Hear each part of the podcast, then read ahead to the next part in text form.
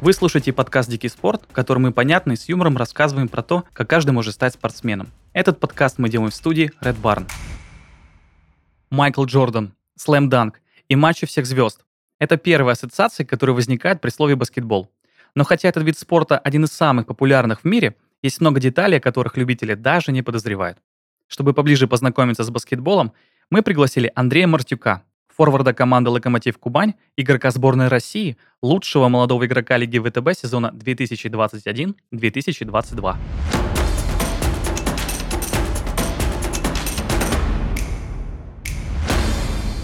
Андрей, привет. Привет. Я хочу тебя прежде всего поздравить. Э, ты в этом сезоне получил крутейшую награду «Лучший молодой игрок Лиги ВТБ этого Спасибо. сезона.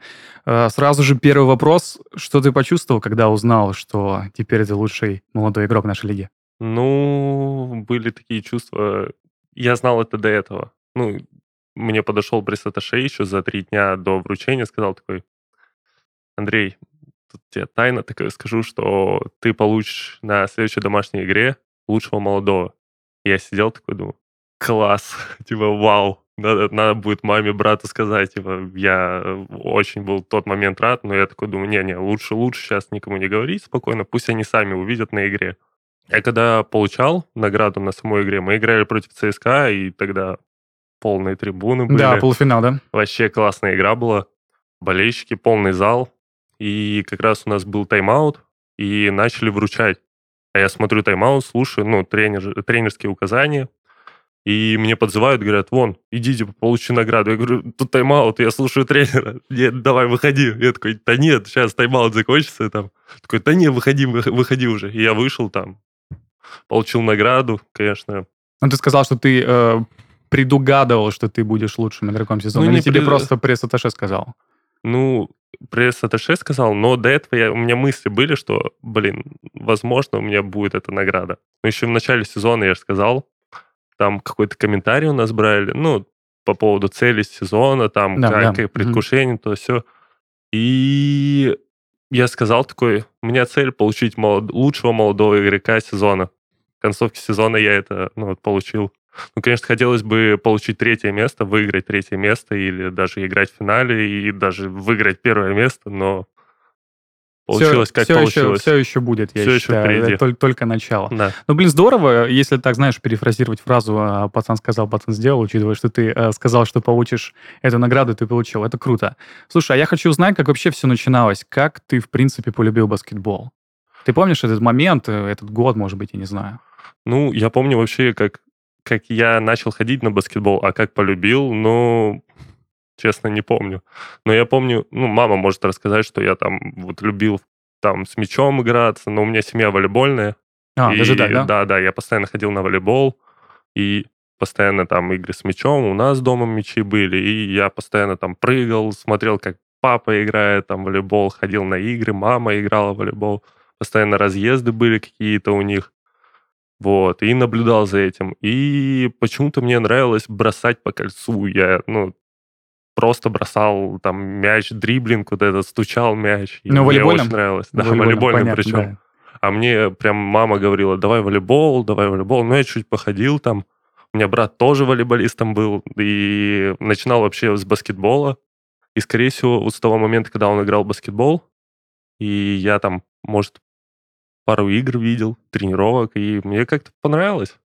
Я такой, хочу так же. Ну, это вообще удивительно, что у тебя э, волейбольная семья, и mm-hmm. я как понимаю, твои мама с папой, они были в любительских играх, или это был профессиональный уровень? Ну, мама была вообще в Узбекистане, там авто, э, автомобилист какая-то команда, это в СССР еще 80-х, возможно, и играла профессионально, но у нее там играла профессионально, потом на учебу, потом работала, потом опять возвращалась. Ну, в СССР не было такого, как сейчас понятие, что ты прям профессиональный спортсмен, ты только этим и занимаешься.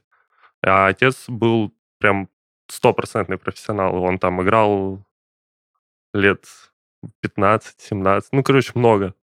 Да, ну кажется, что, учитывая, что у тебя рост если не ошибаюсь, 2 метра 7 сантиметров. Не-не-не, 2,11. 2,11? Да-да. Слушай, тогда э, статистика э, врет в интернете. Э, Надо чё, обновить. да, ус- успел набрать, получается, 4 сантиметра за конец сезона. Ну, это пока я к вам ехал сюда, подрос. А, супер, супер, классно. Блин, это же просто великолепный рост как для волейбола, для баскетбола, мне кажется. Да-да-да. Ты как считаешь, это вообще очень сильно влияет на то, каким ты будешь игроком? Ну, зависит, скорее всего, от того, что ты умеешь в первую очередь. Вот ты можешь быть 2.11 и в баскетболе прям, ну, э, без всяких вот способностей не можешь забивать там или Ну, какие-то техники, движения, да, или понимание игры. Это все как-то, скорее всего, талант и плюс работа, и тогда у тебя это все нарастает, и ты становишься игроком. А ты можешь просто быть высоким и, можно сказать, неуклюжим. Такое вот.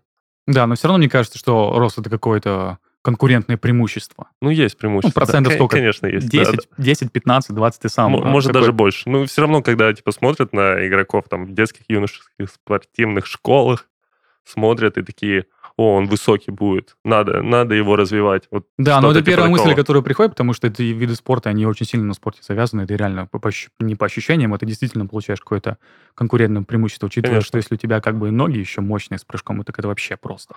Ну, да. Но есть очень много спортсменов, которые метр 75, метр Да, 80, да. баскетболистов, которые играют и хорошо играют. Национальной баскетбольной ассоциации или у нас вот в лиге играло не- несколько игроков таких низких, и которые как раз забивали там по 20 очков. Блин, я даже помню, в НБА а, был какой-то игрок, я не вспомню. Нейт Робинсон. Да, который, который слэм-данки просто бешено побеждал. на- Сумасшедший, да, на- это же просто. И, наверное, это вот такое прямое доказательство, что, видимо, рост это, конечно, офигенно, круто, но это Ну, совсем разрушил, все стереотипы, как говорится. Да, ну, э, мне кажется, так и должно быть в спорте. Да. Да. А ты помнишь свою первую тренировку? Первая тренировка, я помню, как я пришел с мамой. Да, тебе А. сколько было лет, сразу уточни. У, мне было, скорее всего, 9 или 10. Ну, что-то типа в этом районе. И мы пришли на тренировку к нашей знакомой, которой мой брат занимался до этого. И мы пришли, и тренировка отменилась просто. Пришли, а тренера нет. Ну, мы такие, Отличное начало, конечно. вообще шикарно. И мне кажется, после этого момента я мог бы просто сказать, ну, давай, мам, пойдем Да, на волейбол. волейбол, волейбол, Да, почему да. бы нет? И как-то я сдружился с теми, кто пришел на ту тренировку. Мы ждали там минут 20. И там туда-сюда начал общаться, и как-то я такой, мам, давай я приду на следующую тренировку. Мне интересно, ну, там, прикольные парни, там, девочки как раз были. Там са- как- самое, самое время. Ну, конечно, да, 9 лет. Да, ну а почему бы и нет? Ну и вот, и на следующую тренировку пришел, и мне как-то все ну, получалось.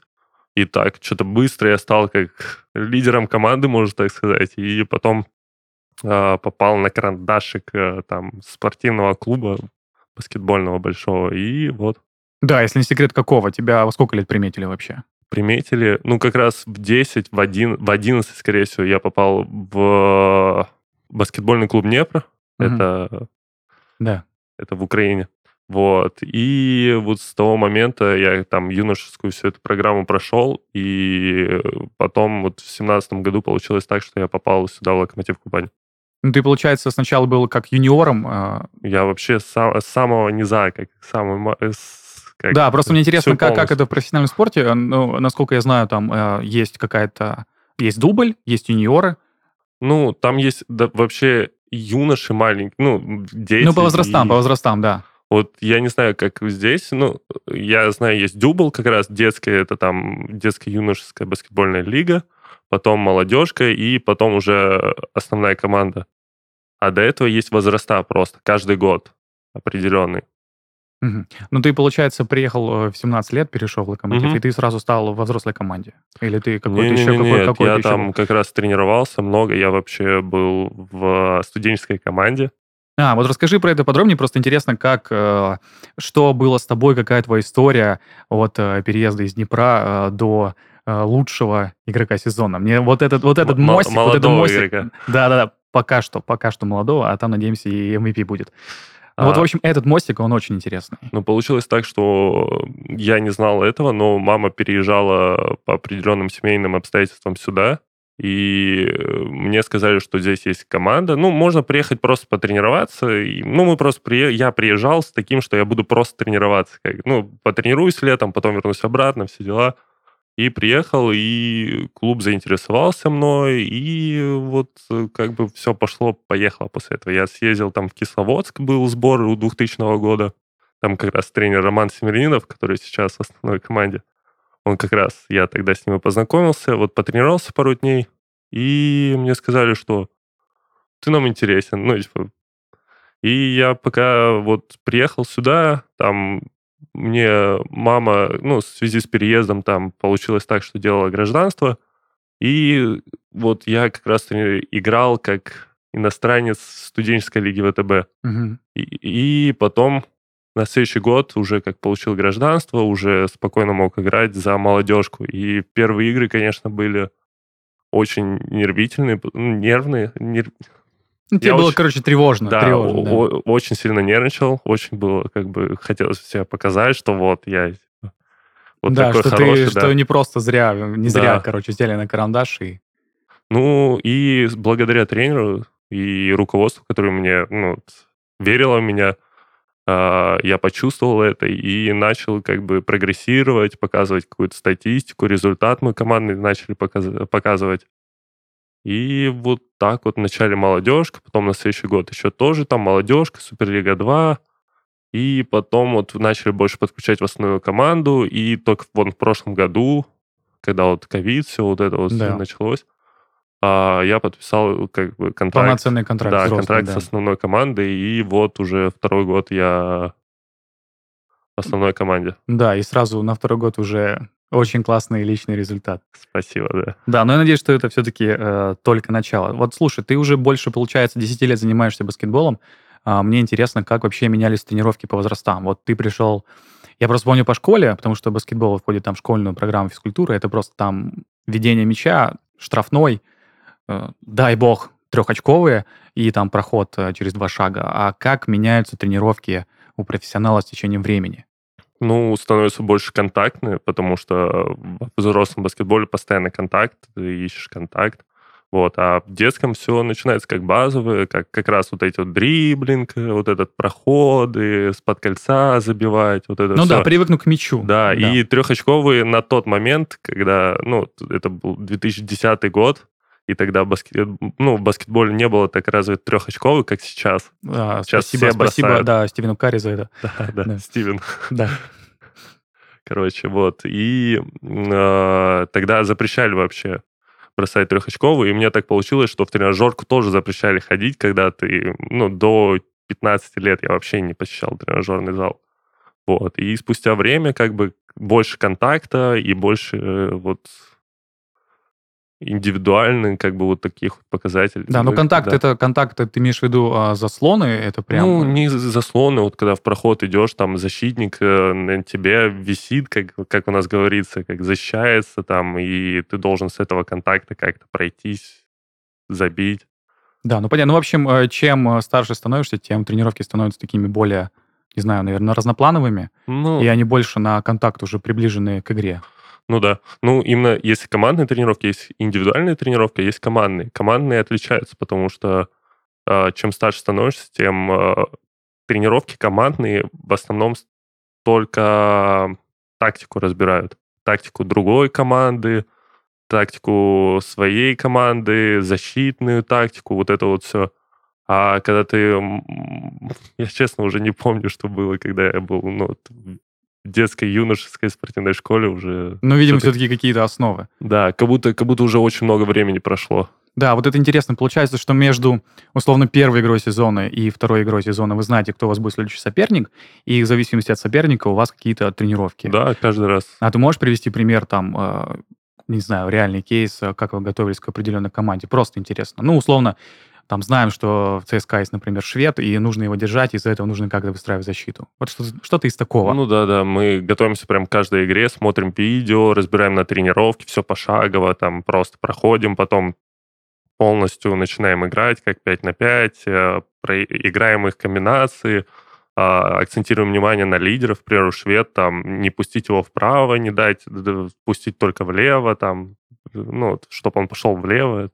Ну, то Дал есть, ну, ну, то есть, передачу, да, да-да-да. то есть есть тренерский штаб, который разбирает там э, по видеоаналитике, не знаю, или как они это делают, а, игру определенных игроков и просто говорят, что Да. смотрите, ребята, нужно делать вот так. Но у нас есть специальные бумажки, которые выдают там с каждой там а, антропометрии игра, игрока, там что он умеет, куда он идет, как он Блин, жесть. делает, вот это вот, Жесть. да, и ты должен выучить это. Как это все вообще Особенно мол- молодые игроки, потому что нам, молодым игрокам, говорят, что вы вот это все прочитаете, и перед игрой вы как будто экзамен должны сдавать, или после игры. И, А, а старший типа уже просто на опыте. Ну, старшие, я думаю, да. Потому что некоторые у нас Стас Ильницкий просто, он уже играет в этой лиге, ну, много лет. Наверное, лет 7 даже уже. Лет 7. Капитан нашей команды. Вот, и он многих просто уже знает, наверное. Но он в тот же момент, там, легионеры ж каждый год меняется, и он всегда все знает. Вот у нас как раз вот капитан все знает. Не было такого вопроса, что, Стас, ты что, ну, ты это знаешь? Он, да, знаю. Стас, ты знаешь, там, во сколько у нас там через неделю будет тренировка? Ты говорит, да, я знаю. А во время игры такое происходит, что, блин, у меня что-то не получается, и что я могу сделать, чтобы улучшить игру? Это обычно, как вот эта коммуникация на паркете происходит? Это скорее с тренерами во время тайм-аутов, или это можно как-то между собой переговорить, что, блин, условно говоря, ты держишь одного игрока, ну, бывает, не получается по каким-то причинам, и вы сами решили, что нужно поменять, там, я не знаю, опеку или что-то в этом духе. Да-да-да, бывает такое. Ну, у нас во время игры часто меняется тактика, к примеру, если там мы хорошо обороняемся против определенной там системы нападения команды, они начинают менять. Если, к примеру, даже тот же ЦСКА, они меняют по ходу игры, и мы должны подстраиваться под это. Или мы меняем, и они подстраиваются под нас. Ну, это вот такое. Это в основном рисует тренер. А если в игре что-то не получается, к примеру, атака, нападение, то ты должен больше выкладываться в защите, потому что если у тебя нападение идет, может у другого пойти. И ну, Логично, так, да. чтобы ты не портил игру, а наоборот от защиты, как раз у нас все говорится от защиты, играет защиту, и придет нападение. А, такой вопрос. А в баскетболе что важнее? Э, поясню. Это сила, это техника, это скорость, э, э, может быть, это интеллект, может быть, это ментальность, э, или, может быть, для разных профилей игроков совершенно разные какие-то ключевые характеристики. Ну, Например, для форварда. Что для него важнее? Профессиональный высокий да, уровень, да. там должно быть все. Ну, по чуть-чуть или так, ну, определенно, если человек ментально сильнее, там, если человек проигрывает в силе, в скорости, другому человеку, который ментально слабее, а ты ментально сильнее, то ты можешь как-то обыграть его, я не знаю, как-то какими-то движениями такими, как... То есть все-таки ты считаешь, что ментальность это, наверное, ключевой для профессиональных игроков? Да, Ну, понятно, что не все в какой-то там равной степени они там... Ну, потому что как бы ментальность для меня понятие это когда тебе тяжело, но ты выходишь из этой ситуации как бы победителем. Вот даже тоже ментальность, когда ты тренируешься, и у тебя что-то там не получается, и ты перебариваешь себя именно внутри, и ты становишься этим лучше, и показатели увеличиваются, А это постоянно чувство преодоления в профессиональном баскетболе? конечно. То есть Особенно- каждая, Да, каждая всегда. тренировка, каждая игра. каждая. Блин, ну Не, это... Вот каждая тренировка в основном. Каждая игра это уже больше как для тебя. Ну вот, когда тяжелые тренировки, будут предсезонки очень тяжелые тренировки, и когда игра у нас в предсезонке, э, там больше ты играешь, как будто игра это праздник, это тебе наслаждение, ты на тренировках бьешься, там падаешь много, мышцы все забиты, все болит, и игра, ты играешь прям в кайф, можно так сказать. Ну да, потому что обычная предсезонка, это же еще и какие-то физические нагрузки Да, очень большие, чтобы... Большие, огромные прям. Прозвучало, конечно, очень так, со скорбью. Ну, блин, а, блин, а физика у баскетболистов это что такое? Понятно, что футболисты бегают, а баскетболисты это что? Это качалка? Это что? качалка, все должно быть. И верхушка, как-то плечи, и ноги должны быть, и кор, все, должно быть. Короче, по сути, предсезонка это очень много тренировок и очень много качаться. Ну да, но больше всего, вот если качаться, это межсезонье, потому что вот как недавно с другом общался вчера, а, и он говорит, о, вот сейчас же лето, у тебя отпуск. Я такой, да, да. И он говорит, о, мы чаще будем там играть в PlayStation. Я такой, не, братан, я буду больше на тренировках. Он такой, а, ну, обычно, когда я у своих коллег, у друзей спрашиваю, когда, ну, что да как, они говорят, отпуск, отдыхать, вообще ничего не делать, а ты, наоборот, говоришь, что больше работать будешь, и, типа, вот такое получается. Самым высоким баскетболистом в истории признан ливиец Сулейман Алина Шнун. Его рост составлял 245 сантиметров, а самым низким – американец Макси Бокс. Его рост 160 сантиметров. Как видишь, рост не имеет значения в профессиональном баскетболе. Спорт помогает держать тело в тонусе и улучшает качество жизни. Если ты давно мечтаешь делать спорт частью своей повседневности, подобрать пространство для занятий поможет findsport.ru. Это самый быстрый способ найти и забронировать площадку для футбола, волейбола, баскетбола, танцев и многих других видов спорта. На сайте ты найдешь всю информацию, от стоимости расписания до отзывов и фотографий. Заходи на findsport.ru и наполняй свою жизнь азартом спорта. Ссылка в описании. Да, про ментальность хотелось бы вообще подробнее поговорить, потому что э, есть NBA, и это супер шоу, это шоу-бизнес, и ты, когда смотришь матч, есть вот эти потрясающие нарезки, а, что там сказал Леброн Джеймс кому-то, какие там, а ничего они друг другу переговариваются, чувствуется, что такие а, ментальные войны, а, оскорбления, Ну, это называется, это называется трэш-ток. Трэш-ток, да, да. Но э, у меня трэш-ток ассоциируется только это Хабиб с Конором Макгрегором, потому что у меня это в голове на подкорке, когда я слышу это слово. Но, в принципе, да, а в нашей лиге то же самое?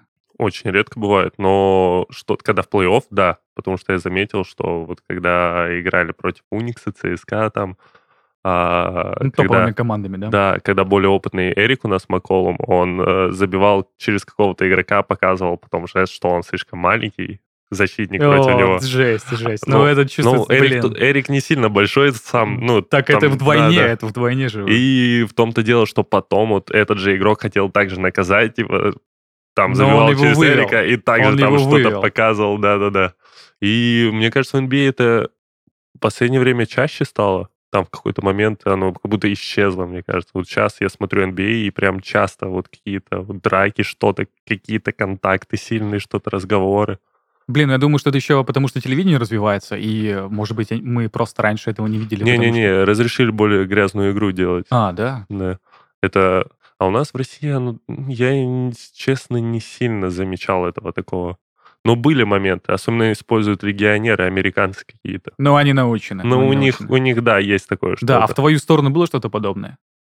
Честно, я не припомню. Если было, против меня грязная игра была, когда кто-то ударит что-то, ну, когда ударяет, наоборот, у тебя как будто начинает гореть глаза, ты такой, ну, я тебя сейчас накажу. Наказываешь, короче. Да, да, да, да. А с твоей стороны было что-то подобное? Да, было. Ну, что делал? Ну, я, я не могу говорить это. Ну, давай, скажем так, это словами. Это было словами. Это было словами. Да. Ну, блин, и как, э, что стало с этим игроком? А, ну...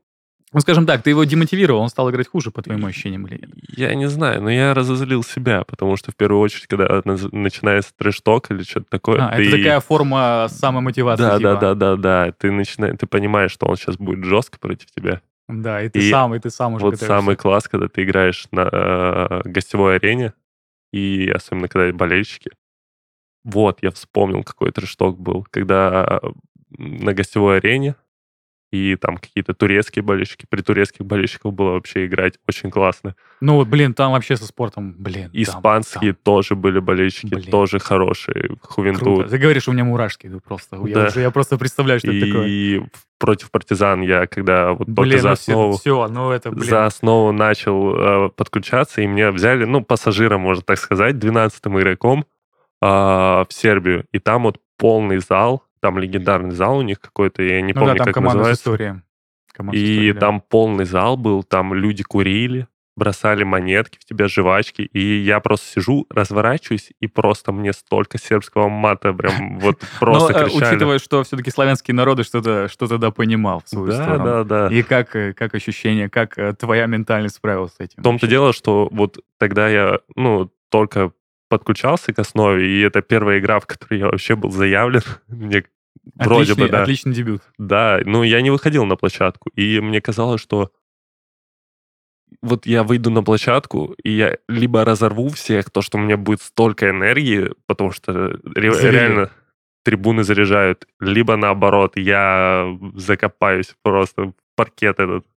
Ну, наверное, мне кажется, вообще в этом и есть смысл трэш-тока и вот таких грязных приемов, ну, что да. это одно из двух. Ну, вот заметил за два года как раз, вот в прошлом году был ковид и много ограничений, но в этом году как-то больше, более прочувствовал это больше, и как-то мне начало нравиться играть на выезде, потому что реально, когда ты слышишь это, когда ты забиваешь, когда орут что-то, грязь какую-то на тебя, там, не знаю, или болельщики против тебя болеют, и ты забиваешь как-то, берешь подбор, отзащищался, и болельщики как-то утихают, реагируют, реагируют и ты да. такой, да, это, этого я и хочу, вот именно этого. Да, но получается у тебя и, и в играх преодоление такое, что болельщики со стороны так смотрят и как-то заряжают тебя. Да, ну это же классно. Мне больше нравится, ну, мне очень нравится и дома играть. У нас в Краснодаре болельщики вообще неимоверные. Да, ну, согласен. Вот, Потому что когда ограничения сняли, вот это ЦСКА, когда мы играли с Униксом, ну. почти полные залы были, и это очень классно. Спасибо большое, болельщик.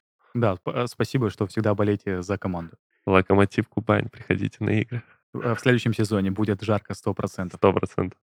Вопрос такой, а какой матч ты запомнил больше всего? Какой матч в твоей голове всплывает, когда ты думаешь, блин, пока что это главный матч в моей карьере? Ну, несколько игр. У меня, у меня игры нет такие, типа, как главные игры в моей карьере. Ну, то, что, то, что запомнилось ну, за, тебе есть, есть игры, которые запоминаются. Есть игра вот с партизаном как раз, когда я просто приехал туда как Пассажир. пассажиром, да. И в прошлом году игра с Монако.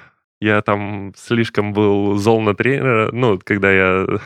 Ну, это больше как мем, как шутка, ну, в команде, что я вон там вот забил в начале в первой четверти очков 9, и потом просто меня тренер посадил на скамейку, и я не выходил долго. И потом я такой говорю, пацаны, вот вот я выжил, так хорошо отыграл, и вот меня засадили, но если бы я больше там играл, вот в Монако эта игра была, вот, там вообще классно отыграл. И несколько раз я это припоминал, и пацаны уже, когда спрашивают, какая у тебя лучшая игра, и все в шутку, ну, вспоминают это, про как Монако, я говорил про Монако. Монако. Ну, это, короче, чисто локальный мем да, да, команды, Локомотив, команды, да. команды Локомотив Кубань.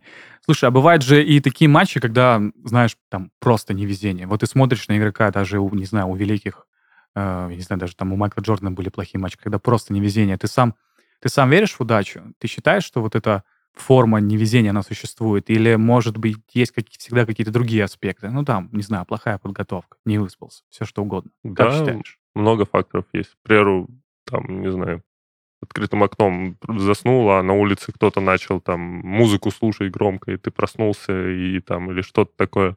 И вот, и вот это вот может быть, как бы повлиять на игру. Ну, много разных факторов, конечно. И как бы поддерживаем, вот перед игрой всегда поддерживаю одну и ту же рутину. Но у нас вот в последнее время рутина э, перед игрой была там после, если вечером игра, то утром тренировка, ну, как обычно, э, бросковая. Потом вот мы идем там три каких-то, три каких-то, три русских игрока, я, Станислав Ильницкий и Владислав Емченко, мы ходили в ресторан все, ну, обедали так. И это как рутина. И оно как бы не сбивало. И приходишь домой, там спишь, и к, к игре готов. И бывает такое, что ты готов, выходишь, там можешь перегореть или что-то такое, или просто по кольцу не попадаешь. Это, конечно, очень, ну, как энергозатратно, потому что начинаешь расстраиваться, но если ты профессионал, то ты должен как-то перестроиться с этого и, и, как я говорил, приходить. Если ты не можешь нападение сделать что-то там, типа, то, ну, забить, не летит, то можешь отдать передачу, побежать в защите лучше отыграть. Вот, типа, вот такого вот. Просто чувствуешь, что не летит мяч и отдай другому, э, тому, кому прет. Да, если да, можно так, так и есть. Слушай, а вот вообще профессиональный спорт, это же это такая сфера, где есть очень много всяких ритуалов, а, ну, например, а, хок- самые известные хоккеисты, когда плей-офф э, Кубка Стэнли, блин, не бреются. Ну, или там на чемпионате мира. Ну, просто пока, э, ну, пока не победят, они не бреются. Ну, точнее, когда пока не проиграют. Ага. А, или там у футболистов у кого что. Кто-то постоянно там целует бровку, кто-то постоянно там три шага влево, три шага вправо, что-то в этом духе. А есть ли у тебя какие-то ритуалы или что-то вот в этом духе, которые ты считаешь тебе помогают настроиться на игру? Ну, кроме, конечно же, обеда. Обед это важно. Обед это самое главное в любом спорте. Да, да, да. Ну, я думаю, все спортсмены суеверные. Прям все. И у меня, к примеру, есть такое, что перед игрой я всегда завязываю шнурок на правой ноге, на правом кроссовке, потом на левом. Если игра не идет, я перезавязываю их с левого на правый кроссовок. Развязываю и перезавязывать. Ну, вот такой вот ритуал. Блин, это же очень крутой ритуал, потому что а, в любом случае будет успех. Если, если поперло, значит, с той ноги начал завязывать. Если не поперло, то, блин, надо просто изменить суеверие. Ну да. И, в принципе, все будет в порядке. Не, ну, есть какие-то... Всегда они меняются почему-то. Если у меня не получилось что-то, я такой, так, это я не должен делать. Поменяю. Буду делать по-другому. Ну, вот так. А вот смотри, а, есть, э, не знаю даже, не есть, наверное. Скорее, люди делят баскетбол на американский европейский. Ну, так как-то так сложилось, я не знаю.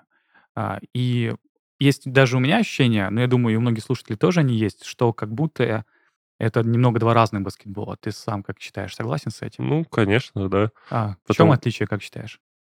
Отличие в том, что американский баскетбол, NBA, больше на зрелищность, на быстрые атаки, на данки всякие, на атлетизм а европейский баскетбол больше на тактику, потому что ты смотришь, там есть какая-то картина, картина защиты, картина нападения, а в NBA ты зачастую смотришь, просто прибегают, бросают трешку. И я вот как раз общался с нашими легионерами, которые были в NBA, и они говорят, что есть определенная задача, как бы сделать определенное количество бросков тому или, или иному игроку, или вообще команде. Там есть вообще статистика на все. На броски, откуда бросают, сколько бросают, сколько надо бросить за игру, сколько трехочковых, сколько двухочковых. И это меня, кстати, удивило. Это установка тренера такая? Да.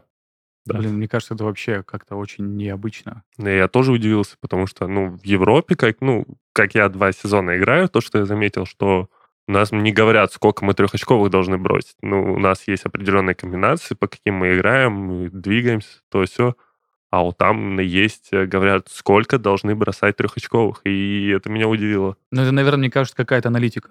Да, это аналитика. 100%. Вот баскетбол в Америке прям ну, на аналитике завязан полностью, там все на аналитике. Да кажется, что сейчас вообще любой такой профессиональный спорт командный, где очень много денег, это там баскетбол, американский футбол, да? э, бейсбол. Э, сразу я вспомнил игру Moneyball, где вообще все было завязано. Это человек, который изменил все с Брэдом Питтом. Классный да, фильм. Да, да, офигенно Очень вообще. Классно. Все, всем советую посмотреть. Это, это про то, как поменялся спорт э, вот в своей парадигме за последние там десяток лет. Вот. И вот просто ощущение, что э, просто стали появляться команды и тренеры, которые очень сильно верят цифрам, и, наверное, все на этом основано. Ну, то есть, если, условно говоря, если есть игрок, и я вижу там в течение всего сезона, что если он сделает три трехочковых броска у него одно попадание, но если он сделает 5, у него 4 попадания. И, блин, логично его спросить, ну, ты попросить его, чтобы он сделал 5. Потому mm. что чисто статистически ощущение, что как будто он забьет. Ну, вот это вот Но я, думаю, знаю. что все не настолько просто. Я думаю, что там, наверное, какие-то э, какие-то Я надеюсь, камни. в скором будущем я туда поеду, и потом приеду, объясню, расскажу. Так, э, забились. Я, я понял, да. А хочешь в NBA? Ну, это, наверное, глупый вопрос. Любой ну, баскетболист. Все хочет, хотят в NBA. А, ты бы хотел где играть? За кого? А, у меня любимая команда есть, Оклахома, Сити Тандер. неожиданный выбор. Ну, выбор. я начал как-то болеть за них, когда как раз было трио у них Дюрант, Уэсбрук, Харден. И, О, и мне класс. сейчас интересно именно те команды, которые могут развивать именно вот э, не в том-то дело, ну, вот точно куда я не хотел попасть, это какой-то Сакраменто или Орландо Мэджик. Но это так, чисто. Ну, конечно, хотелось бы попасть в любую команду, но... Ну да, вы, если есть возможность выбора. Если выбор, да, выбор, ну, Спёрс хотелось бы какой-то, Сан-Антонио, Грег Попович, к примеру. Ну, то есть ты э, хотел попасть в команду, где просто на развитие игроков ставят? Да, да. Это, во-первых, меня бы развило, ну, как игрока, и возможности были бы другие потом. То, что как я бы мог бы вырасти.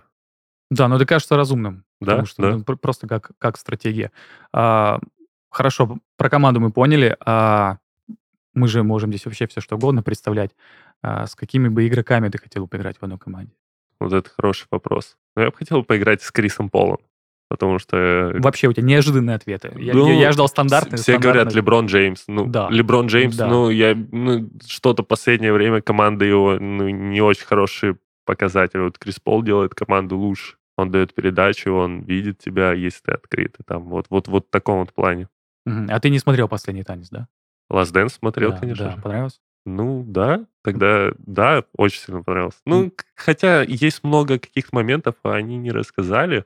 Ну, хотелось да. бы больше поподробнее. Да, да, почувствовал. К примеру, там... как он справлялся, там есть же много факторов, типа, которые даже девочки в тот же момент. Там же не показали, как... У него, даже про его жену ничего не сказали, про детей ничего не сказали. Да, про но мне кажется, такое. это было его условие, что чуваки про личное ничего не говорить. Ну, про семью же сказали, именно про маму, папу.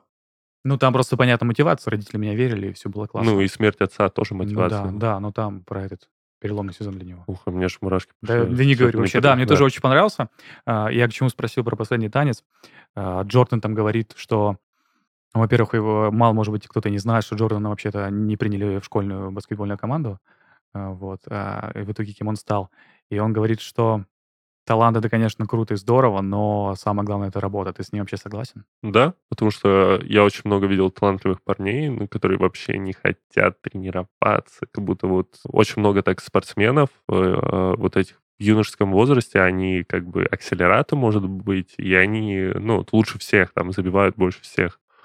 Вот, а потом они не дорастают до э, профессионального баскетбола, потому что они перестают так быть мотивированы, как некоторые есть голодные, которые, ну, не забивали там много, а вот просто хотят стать лучше.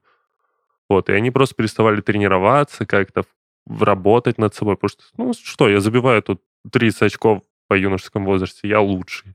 Что мне еще надо, что мне еще надо делать? Ну да, такая установка на данность. Я избранный, зачем мне дальше работать? Ну вот, вот так вот. Блин, ну мне кажется, это очень печально. И Сколько, как раз, скольких игроков теряется И как раз я много знаю таких, которые были, ну, не сильно уж заметными такими и становились хорошими игроками на профессиональном возрасте, потому что они начинали работать, у них мотивации было много, и вот до чего они доросли, до профессионального уровня. Да, э, так что работайте. Работать? Больше, больше шансов, что да? вы станете хорошим игроком баскетбола, если вы будете работать.